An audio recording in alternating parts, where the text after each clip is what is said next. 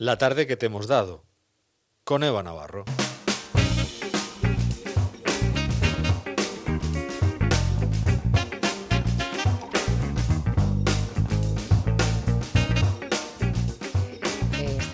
En Te doy la tarde y a estas horas y hasta que finalice el programa vamos a hablar, charlar con Eva Navarro, nuestra compañera que está recopilando y como me gusta a mí decir siempre, haciendo esa labor de la flor de la sal, haciendo lo mejor de lo mejor, lo que eh, ha tenido más repercusión, lo que ha llamado la atención en Twitter, lo que le ha llamado la atención a ella también como periodista que es.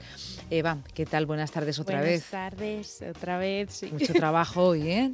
Sí, hoy ha sido una tarde bastante cargada, pero bueno, muy interesante. Sí, ha estado muy bien. Pues nada, muy bien. Así, así, para eso estamos, ¿no? Claro.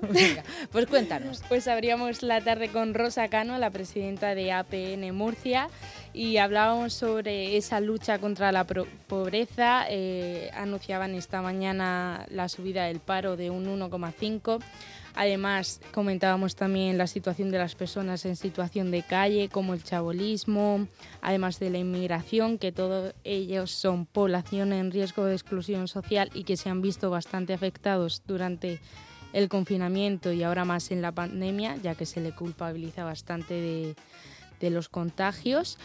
Y con ella, con Rosa Cano, hemos comentado este estigma social que tiene la sociedad de culpabilizar a estas personas es muy difícil combatir el miedo. La gente cuando tiene miedo, eh, nosotros necesitamos buscar culpable o buscar responsable o buscar a quien se lo... en vez de mirar la realidad con un poco de sosiego. Eh, la situación que en este momento se está dando con las personas que están llegando, que llegan en patera, está mucho más controlada a nivel de pruebas PCR que sobre los maestros pero además decirle a las personas que hablamos de pateras como si la mayoría de inmigración entrara por pateras, la mayoría de inmigrantes entran por avión. Lo digo para que hay determinadas cosas que se consideran inmigrantes. Justo, y que se dan por hecho. Nosotros tenemos que, intentar, eh, sin cansarnos, decirle a la gente que mire a su alrededor quién está manteniendo la economía en la región de Murcia. Y hay estudios de lo que nos darían si hubiera un proceso de regularización en lugar de tenerlos como los tenemos, lo que contribuirían, porque pagarían mm, impuestos.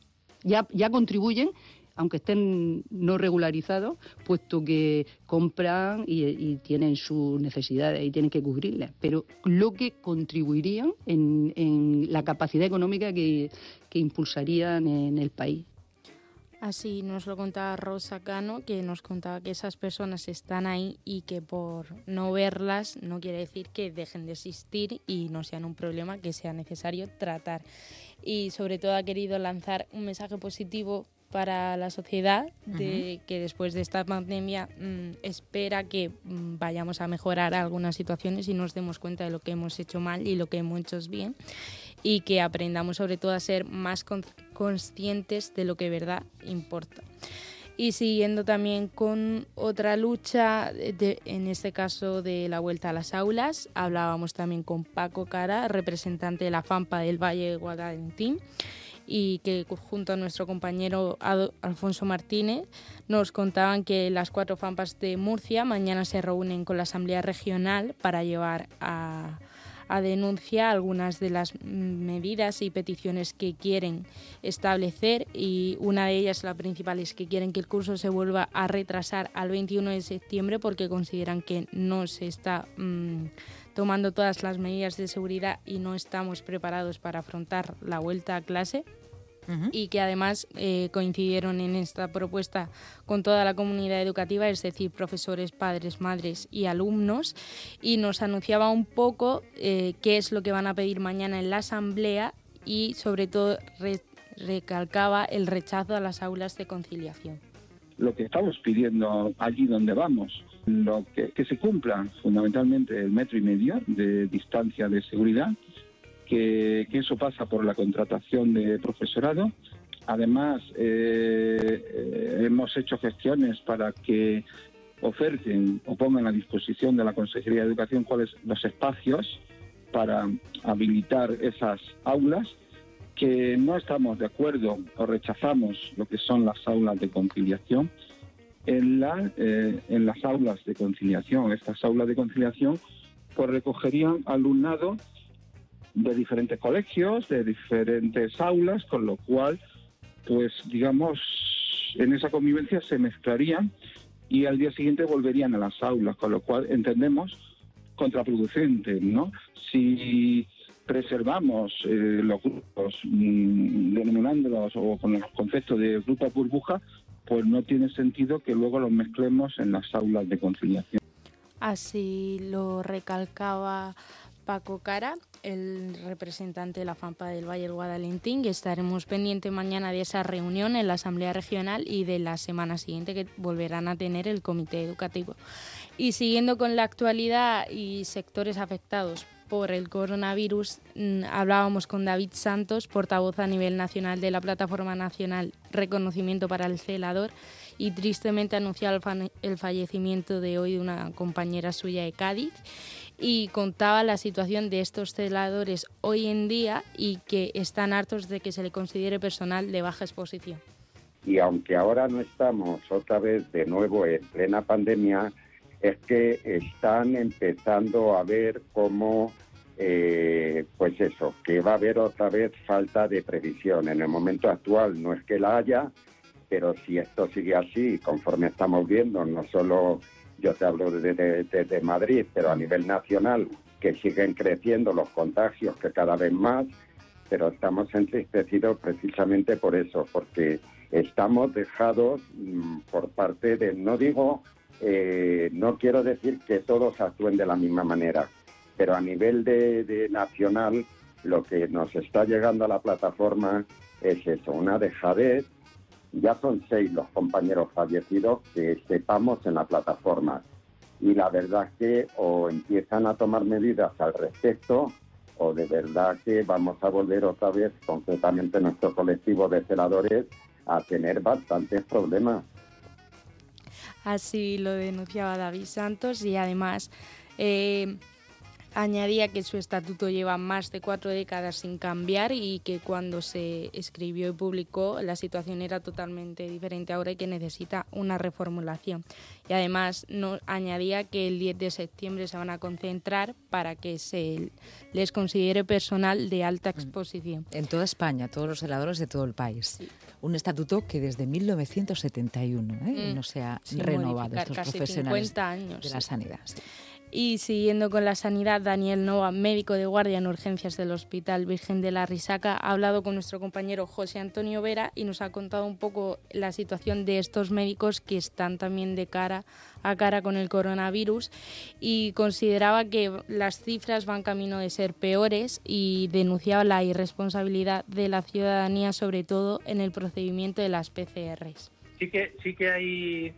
Mm, casos concretos que, que, oyes, que conoces, ¿no? Que, que, que, llaman mucho la atención. Por ejemplo, gente que se hace la prueba y en espera de tener el resultado, se hace la prueba porque ha tenido contacto con un positivo o, porque tiene síntomas, por el motivo que sea, y en espera de, tener el resultado, se va y tiene una reunión con, con familia o se va a una fiesta y antes de saber si es positivo o no.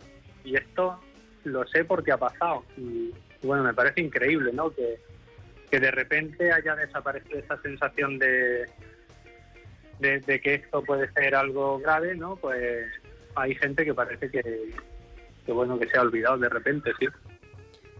Además, ha añadido que en el Hospital Virgen de la Risaca en este segundo brote no ha habido muchas bajas y que no hay falta de material. Consideran que en caso de volver a subir los contagios están preparados.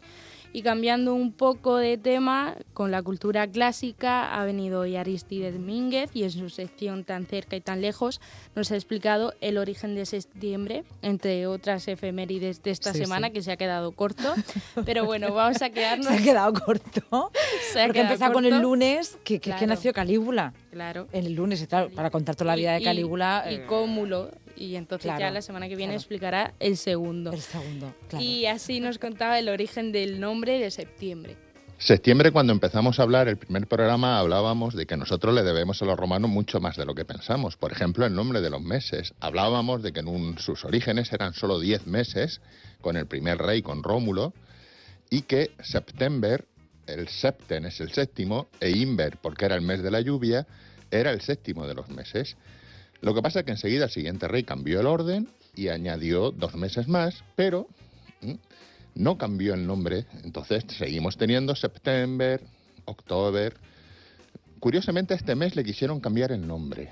Pues ya en época romana le quisieron llamar Tiberius porque en ese mes nació Tiberio, el segundo emperador. Y entonces eh, el Senado propuso lo mismo que al mes anterior, Augustus, se le había llamado así por el primero de los emperadores, Augusto, pidió en honor a este segundo emperador que este mes se llamara Tiberius o incluso Herculeus, Menos mal que no le cambiaron el nombre porque, sería, te está diciendo bienvenidos al nuevo mes de tibiembre, a lo mejor, o herculembre. Esa está difícil decirlo. Pero bueno, nos hubiéramos acostumbrado seguramente, claro. bueno, pasando a las artes escénicas, también ha estado hoy con nosotros Juan Pablo Soler Fuster, el director del Teatro Circo y el Teatro Romea, y hoy no ha hecho recomendaciones teatrales, sino que nos ha vuelto a reiterar la situación del teatro, que sigue siendo seguro, están preparándose para tomar todo tipo de medidas y volver con las pilas cargadas en septiembre, y además nos ha explicado el teatro amateur y la situación que tiene este tipo de teatro y un poco la confrontación que hay con los profesionales. Están esa gente que desde el principio conciben que, son amateur y que sus objetivos sencillamente es darle difusión a distintos atestos, o sea, vivir experiencias. Claro, eh, eso se ha mezclado también con una especie de intrusismo que, que ha estado siempre ahí presente de gente que se ha acercado al modelo amateur sencillamente pues porque porque no ha concebido el, teatro como una profesión, ¿no? O sea, porque eh, han empezado como asociaciones y, todo el tema de, papeleos, impuestos y demás, como que lo han visto siempre como muy farragoso, ¿no? Y siempre es como con la excusa de que yo soy artista, al final te veías como asociaciones eh, trabajando a un mismo nivel que los profesionales, tanto en la calidad de los trabajos que presentaban como en la cantidad de espectáculos o de representaciones que llevaban al final del, al, cabo del año, ¿no? Entonces, claro, los profesionales siempre han intentado defender pues su, su, posición y me parece muy coherente, ¿no? Así nos explicaba Juan Pablo desde su punto de vista el teatro amateur, que es igual de importante que el profesional. Y por último acabábamos con Juan Zaragoza, que nos ha explicado un poco qué es el tiempo orgánico, biológico y psicológico y sus ciclos y sobre todo destacar principalmente que nos falta ser conscientes de lo que no volveremos a vivir. Nos falta ser conscientes de lo que no vuelves a momentos como este. Bueno, sí, mañana. mañana a estas horas tendremos un momento muy parecido. Nos despedimos. Sean felices. Mañana más. Ahora se quedan con toda la información eh, aquí con el compañero Paco Martínez. También algo irrepetible que no se va a volver a, suceder hasta mañana otra vez a las 8. Adiós. Todo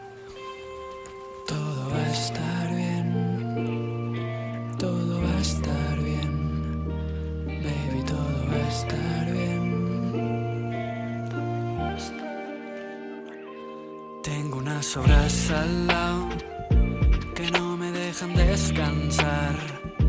Pero pa' qué me voy a quejar, algún día van a terminar. Y tú me vas a perdonar. Y voy a dejar de snifar. Voy a volver a entrenar. No tienes por